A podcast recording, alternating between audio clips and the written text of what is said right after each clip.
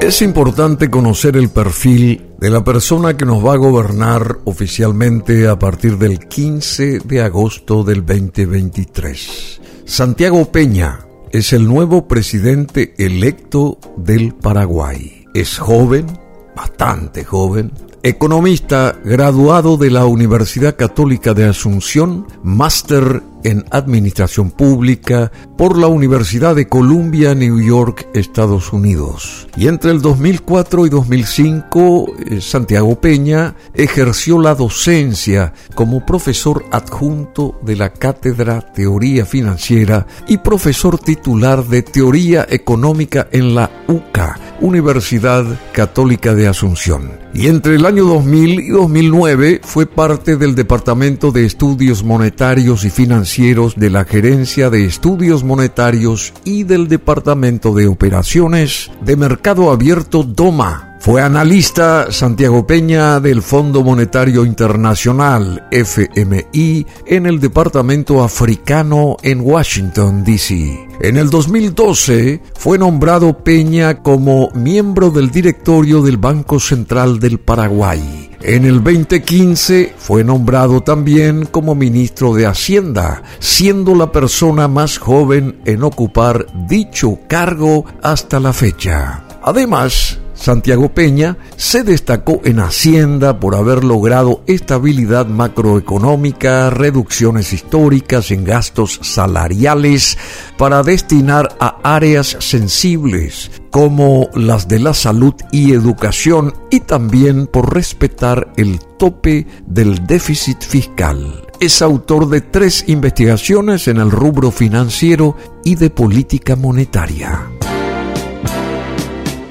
Pero, ¿quién es Santiago Peña? El joven economista que dirigirá los destinos de Paraguay a partir de agosto del 2023. Un pañuelo rojo alrededor del cuello y un pin de la Asociación Nacional Republicana. Esto marcó, digamos, el devenir hacia la arena política en el 2017 de este joven presidente electo, cuando en aquel momento el presidente del Paraguay, Horacio Cartes, no necesitó más que esas dos insignias para coronar al ministro de Hacienda Santiago Peña como su heredero en el histórico Partido Colorado. En uno de los pocos países de la América Latina sin segunda vuelta electoral, donde los presidentes no pueden ser reelectos, el ingreso en el 2015 de Santiago Peña al gobierno conservador lo convirtió en una de las caras visibles de la principal fuerza política del Paraguay.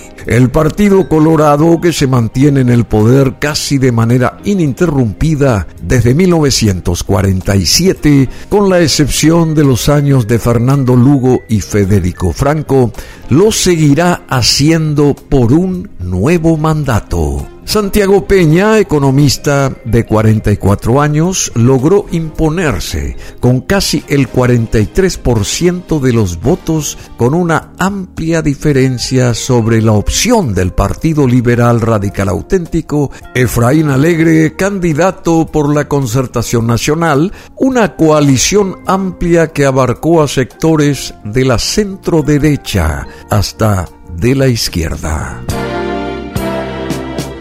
La construcción de un candidato, cómo se erige, se hace, se formatea un candidato.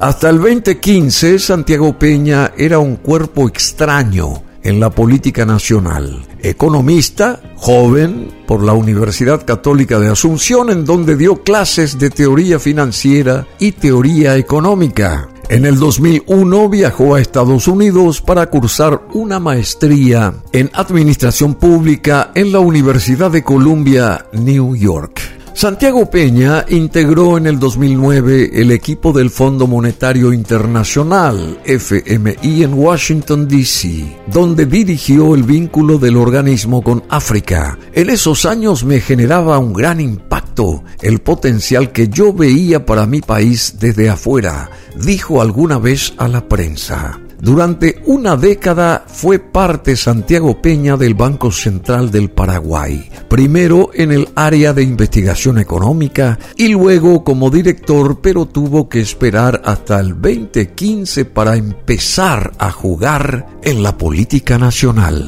Hace seis años, Santiago Peña dijo que sintió que era momento de bajar a la arena electoral para hacer más y renunció al Ministerio de Hacienda para postularse como precandidato a presidente del Paraguay. En las internas del Partido Colorado del 2017, Peña perdió ante Mario Abdo Benítez, al que ahora sustituirá en la presidencia. En el 2018, una vez terminado el gobierno de Cartes, Peña tuvo su primera experiencia en el sector privado. Ese año pasó a integrar el directorio del Banco Basa, propiedad del grupo Cartes, el conglomerado empresarial del expresidente que, según el propio Peña, representa un 2% del PIB nacional.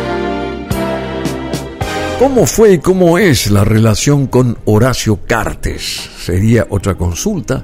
Para unos, Santiago Peña es el protegido de Cartes. Para otros, es quien resguardará al exmandatario en los años que vienen. En su discurso de celebración, Santiago Peña le dedicó un especial agradecimiento a Cartes, presidente del Partido Colorado. Tu aporte, presidente, no se paga sino con la moneda del respeto y la admiración. Gracias por esta victoria colorada, dijo Santiago Peña cuando fue nombrado presidente electo.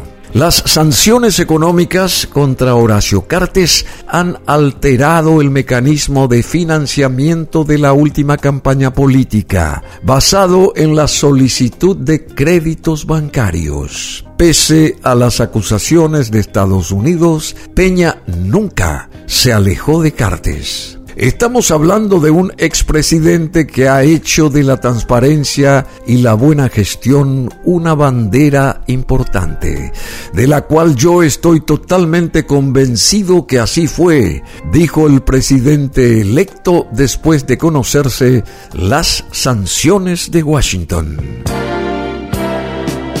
¿Y cuáles serán los retos del nuevo presidente? Mantener una economía controlada y mejorar su desempeño será uno de los principales desafíos del nuevo presidente, que ha dicho que las cifras macroeconómicas del país, elogiadas desde el exterior, no son la única medida de la economía. Por eso, entre las promesas de campaña está la de responder a las necesidades más urgentes de las personas en condición de pobreza.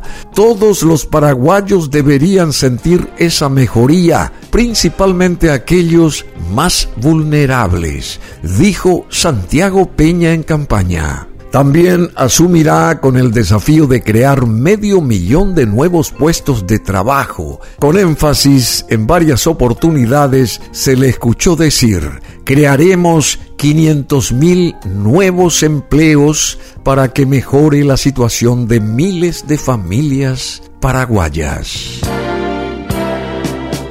Este es un perfil de alguien que estará manejando los destinos de la República del Paraguay oficialmente desde el 15 de agosto del 2023. Si ustedes quieren repasar nuevamente este apartado con la historia de Santiago Peña, lo pueden hacer aquí en BM Online www.brunomasi.com.py Santiago Peña, nuevo presidente electo del Paraguay.